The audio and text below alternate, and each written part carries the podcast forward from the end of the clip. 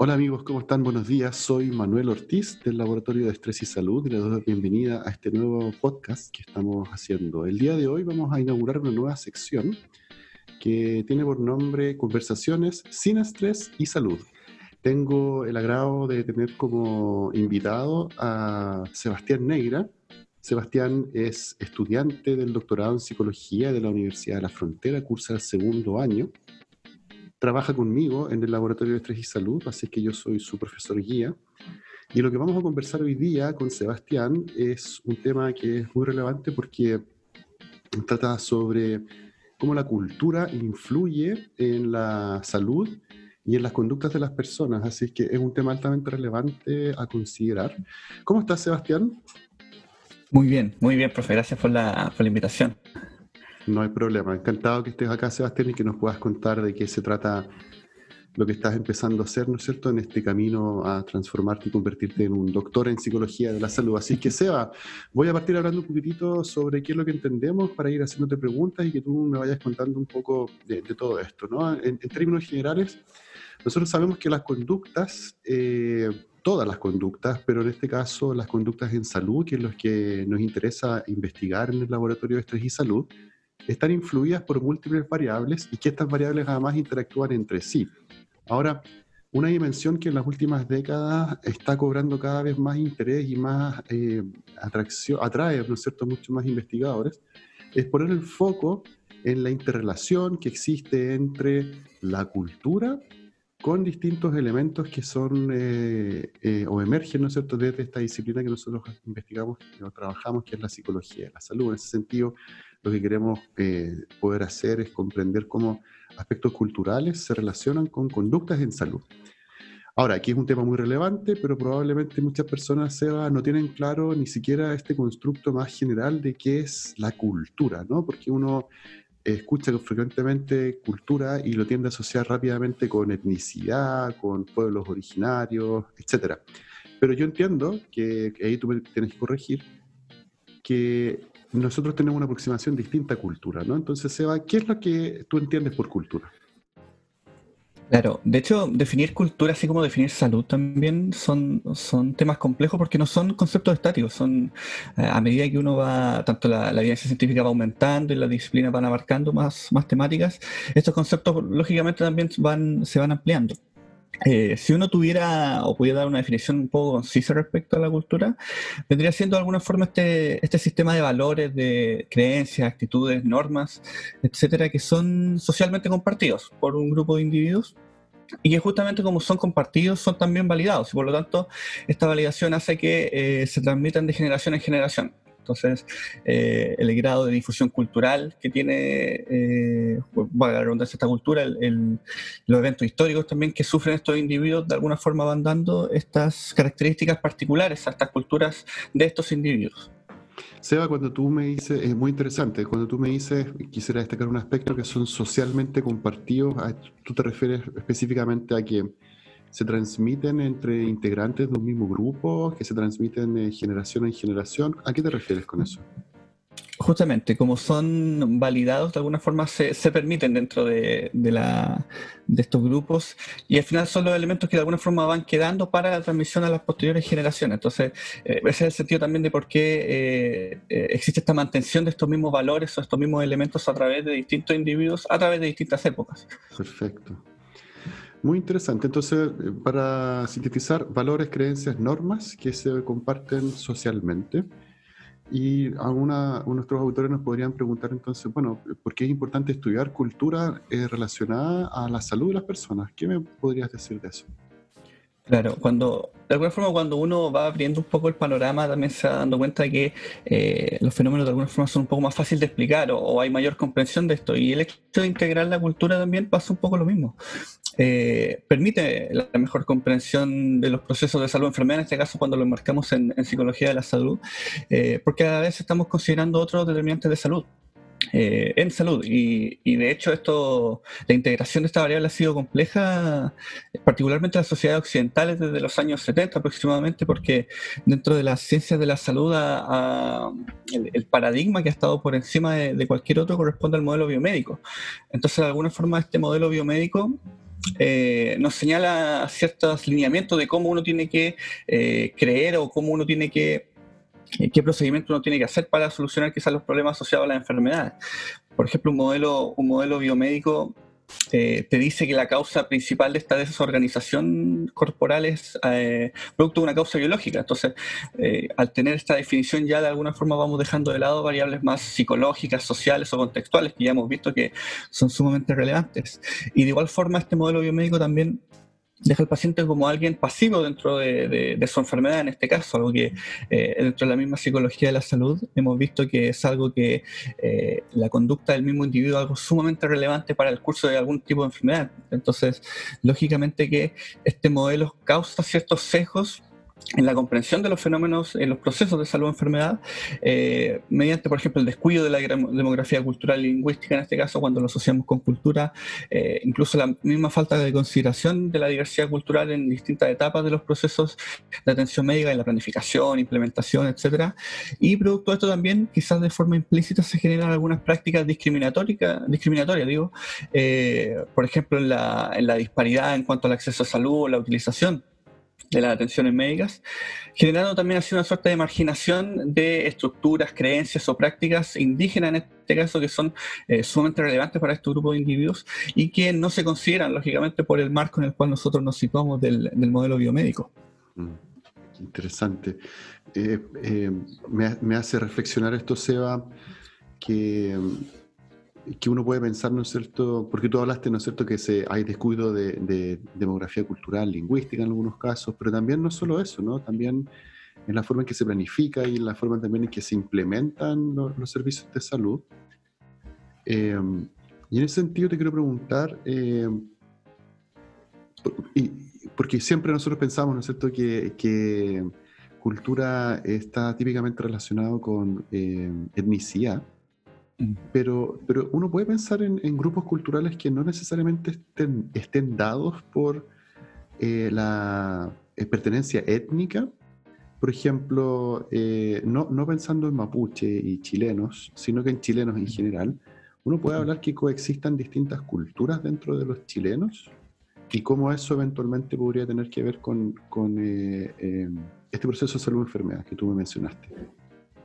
Claro, claro. De hecho, uno se pone también en la parte o, lo ve de una forma quizás muy estereotípica o muy prototípica respecto a cómo alguien o cómo uno interpreta a alguien eh, eh, con una cultura en particular, quizás el punto más extremo a una, por ejemplo, a la población mapuche, pero claro, eh, dado que la cultura también son muchos elementos eh, ecológicos, si se quieren decir, en cuanto al territorio, por ejemplo, uno puede esperar eh, ver distintos comportamientos, distintas creencias, distintas eh, normas validades en distintos, por ejemplo, puntos geográficos del país. Quizás, en este caso, los individuos que son, por ejemplo, del norte o del centro o del sur, de alguna forma, no solamente difieren en base lógicamente a su ubicación, sino también dado también estas características geográficas un poco y estos elementos más ecológicos, eh, los individuos también van formando o van generando o van construyendo en este caso eh, su propia cultura.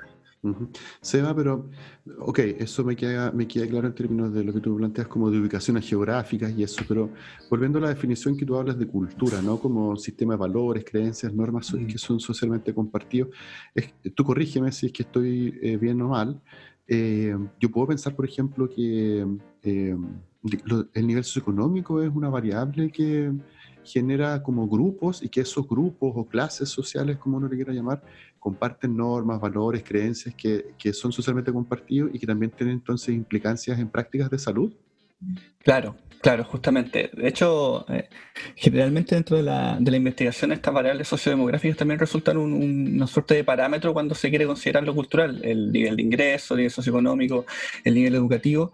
Y claro, ciertos grupos de, individuos de alguna forma comparten estas características demográficas que también determinan en cierta manera eh, creencias, actitudes, eh, normas y que justamente también en conducta en salud también pueden variar respecto a qué es lo que creen o cómo deberían comportarse en cuanto a las prácticas en salud en este caso. Seba, nosotros, bueno, en, psicología siempre eh, consideramos distintos modelos teóricos que nos permiten comprender fenómenos. En este caso, ¿qué modelo teórico te parece a ti útil o relevante que se pueda eh, considerar para comprender esta interrelación entre cultura, eh, procesos psicológicos y conductas en salud. Sí, en este sentido, un modelo que resulta muy ad hoc a, la integración de estos elementos corresponde al modelo integrador del profesor Héctor Betancourt, un profesor muy importante en el, en el programa y que, claro, plantea de alguna forma una serie de relaciones eh, entre conductas, variables psicológicas, culturales y demográficas. Entonces, de alguna forma el modelo lo que dice a grandes rasgos es que una conducta en particular eh, se ve influenciada por procesos psicológicos, motivaciones, emociones, etcétera, eh, y que a su vez estos procesos se pueden ver influenciados por eh, variables culturales, eh, valores, expectativas, lo que hemos mencionado, normas, eh, que pueden influir a la conducta de forma directa o también de forma indirecta a través de estos procesos psicológicos. Y a su vez, estas variables culturales también se ven influenciadas por estas categorías poblacionales que mencionaba usted hace la pregunta anterior, profesor, eh, con respecto al nivel socioeconómico, la raza, el género, eh, la religión, etcétera, que influyen en estas variables culturales. Entonces, estamos viendo de alguna forma un caminito o un patrón de relaciones respecto a cómo lo cultural se asocia con lo psicológico y también con la conducta, finalmente. Mm, interesante. Yo, eh, uno podría pensar entonces, para dar un ejemplo, eh, por ejemplo, si es que tú eres una persona que tiene cierta creencia religiosa, ahí están las creencias, ¿no es cierto? Valores. Eso, de alguna manera, eh, que es algo más em, lejano, uno podría pensar, eh, a la conducta, va a influir en procesos psicológicos, como, por ejemplo, la explicación que una persona creyente se puede dar del diagnóstico de una enfermedad. Y eso, entonces, después puede influir en algún proceso psicológico, por ejemplo, las emociones que esa persona pueda tener y eso a su vez en la conducta finalmente, ¿no? eso es en términos generales súper interesante. Em, para ampliar un poquito más la pregunta, entonces, ¿cómo crees tú que la cultura impacta en las prácticas en salud? Claro. De hecho, desde este mismo modelo uno puede hacer el ejercicio respecto a cómo, cómo se dan los patrones de relaciones. Eso mismo que usted decía, profe. Por ejemplo, tenemos una conducta en salud particular como puede ser la, actividad física, que es una conducta eh, que en muchas enfermedades resulta un elemento importante para el curso de alguna enfermedad o la mantención de salud. Y esta actividad física puede verse influenciada por distintos procesos psicológicos. Hablamos de motivaciones, emociones. En este caso, un, un proceso que usualmente se ocupa o que se ha utilizado en distintos modelos corresponde a la autoeficacia, que esta, esta característica eh, o esta percepción que uno tiene de poder desempeñarse de buena manera en una actividad eh, particular, una tarea, etc. Entonces se ha visto que la autoeficacia se relaciona con conducta de salud, en este caso con actividad física, y que a su vez eh, hay elementos culturales que también pueden influir estos procesos psicológicos y esta, esta conducta en particular. Eh, por ejemplo, el, valor de, autodisciplina, esta, esta suerte de, grado en el cual uno puede realizar sus metas sin necesidad de un control externo. Eh, en este caso, la autodisciplina se ha visto relacionada con eh, la autoeficacia eh, y también de forma directa se ha visto relacionada con conducta en salud como la actividad física. Entonces ya de alguna forma tenemos este patrón nuevamente de relaciones con lo psicológico, lo conductual y lo cultural. Y finalmente una categoría poblacional como las que hablamos pueden también influir dentro de las la, características de estos valores o, de estas expectativas o estos elementos culturales, que corresponden lógicamente al nivel socioeconómico, eh, al género, a la religión, y que de hecho algunas sociedades particulares que de alguna forma exaltan el valor de la autodisciplina también comparten ciertos niveles socioeconómicos, ciertas características poblacionales particulares. Entonces tenemos de alguna forma un patrón de cómo mediante este modelo explicamos de alguna forma una conducta en salud como, como la actividad física.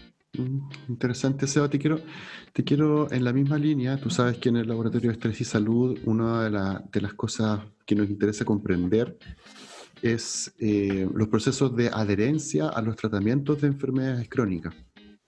Eh, y entiendo, por supuesto, por lo que tú ya me has venido mencionando en esta conversación que llevamos, que la cultura puede tener un rol importante en la adherencia al tratamiento.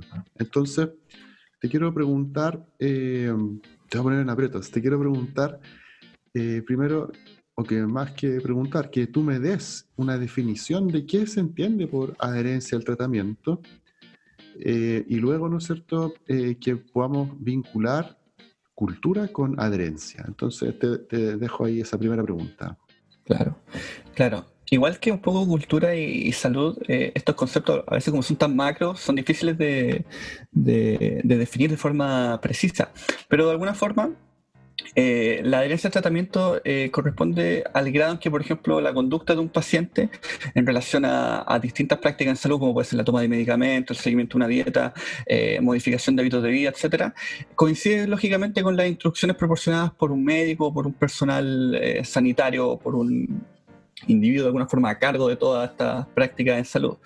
Eh, y lógicamente que la adherencia al tratamiento también es un elemento eh, sumamente relevante dentro de la psicología de la salud a nivel de, concepto y a nivel de lo que la estadística dice también, porque las cifras de no adherencia son cercanas al 50%, entonces lógicamente una cifra bastante alarmante, mm. eh, por lo cual esto deriva en, lógicamente muchas consecuencias negativas a los pacientes, el, hecho de las hospitalizaciones, por ejemplo, que resultan estresantes para los individuos y que también contribuyeron a generar una, una sensación de, de impotencia para el paciente sin contar con las consecuencias económicas que tiene para el mismo individuo como para el Estado. Entonces, mm.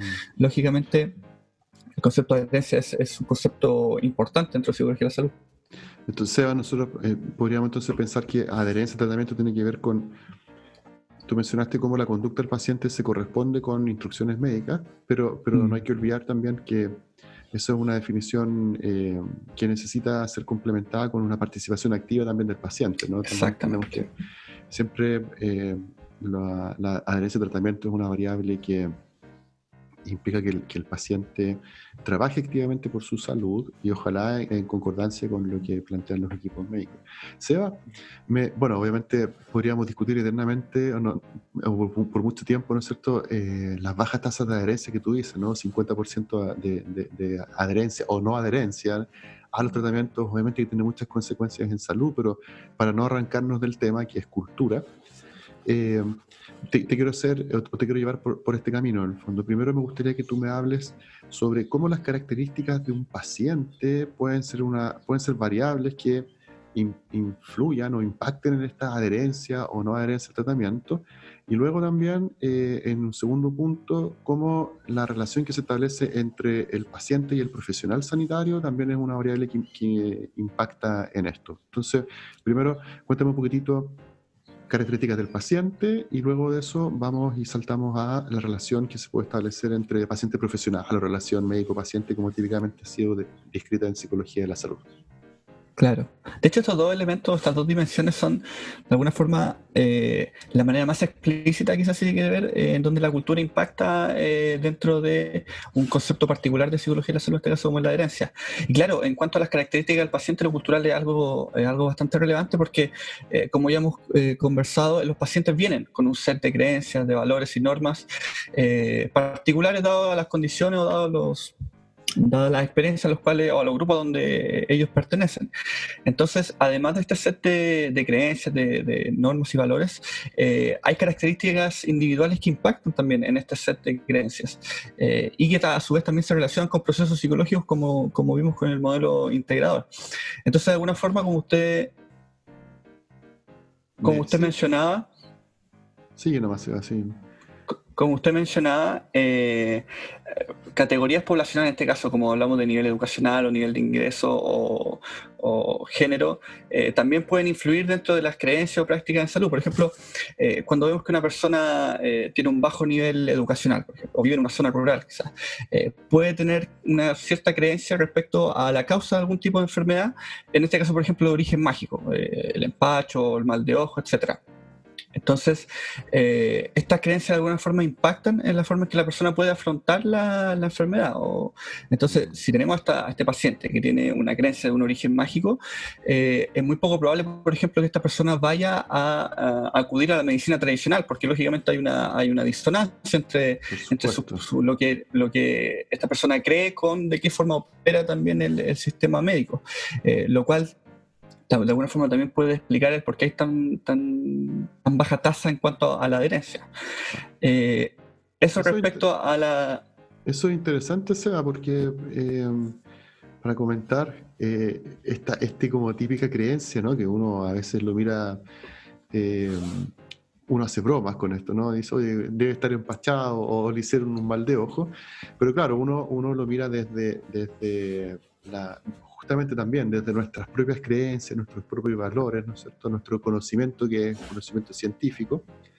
pero claramente hay muchas conductas en salud que están determinadas por, por, este sistema de creencias que uno lo podría llamar, no de forma despectiva, pero es el nombre que se le pone, ¿no? Como conocimiento más popular y que eventualmente, como tú muy bien nos has ejemplificado, impacta en conductas en salud. Entonces, me gusta esto a mí de, de, la incorporación de variables culturales porque eventualmente nos permite comprender eventualmente por qué las personas se comportan de la forma en que lo hacen, ¿no? Y esto es interesante, yo creo que es muy importante que podamos difundir este tipo de cosas porque probablemente otros profesionales de la salud no tengan tan clara esta noción, ¿no es cierto?, de lo que nosotros estamos conversando hoy y uno lo escucha, ¿no? Los médicos, no, no solamente los médicos, profesionales en general, enfermeras, eh, tecnólogos, etcétera, que siempre plantean como que la no adherencia a los tratamientos es básicamente responsabilidad del paciente, ¿no? Entonces le hacen una atribución interna al paciente y le dicen, no, lo que pasa es que el paciente quiere estar enfermo o no se quiere mejorar o es flojo o no pone su parte en el tratamiento. Pero claramente si es que tú amplías, ¿no es cierto?, la mirada y consideras estos elementos culturales, sabemos por lo que tú nos estás contando hoy, hay muchas más cosas a la base y este sistema de creencias, por ejemplo, es un muy buen ejemplo. Me gusta, es, un muy buen ejemplo el que nos has dado recién, ¿no? porque esto es muy, muy común que la gente lo escuche. ¿no? Como, bueno, y podemos hacer una lista larga, ¿no? La, la lista roja, eh, o hay que decir como Dios lo bendiga a la guaguita cuando le dicen que es bonita, y bueno, exacto, ya está. Exacto. Seba, y ahora... Eh, bueno, tu ejemplo, me gustó. Seba, y ahora sobre, ¿qué me puedes decir de relación eh, paciente-profesional?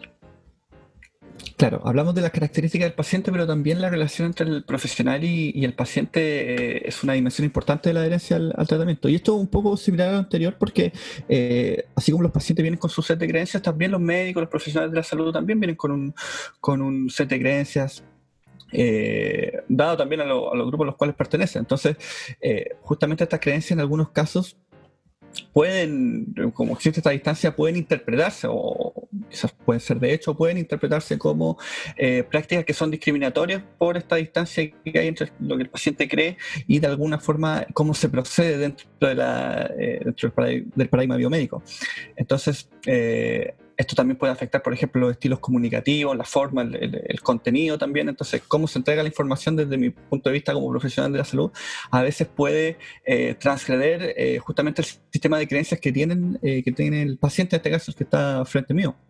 Y mucho lo, asociado, a lo que usted decía, profesor, que en este caso las atribuciones dadas también por las características culturales que tienen eh, los profesionales de la salud que distan de los pacientes, eh, pueden dar atribuciones que en este caso pueden de alguna forma cerrar la, la, posibilidad de intervenir al paciente. En este caso, si hay una atribución de que el paciente lógicamente eh, es porfiado y es por eso que, no adhiero o no mejora, evidentemente que son pocas las posibilidades que hay para intervenir.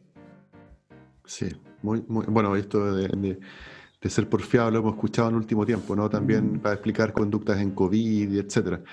Es, muy interesante. Em, y claro, y el aspecto también de cómo, de cómo el profesional se comunica, ¿no? O sea, si tú, si tú inicialmente partes con esta creencia de que el paciente, por el hecho de venir de un, o provenir de un nivel socioeconómico más bajo, no va a entender lo que tú le vas a explicar, probablemente no, no, lo, no, lo, vas a hacer o no, o no, vas a poner toda la motivación que pondrías para dar un mensaje claro y preciso.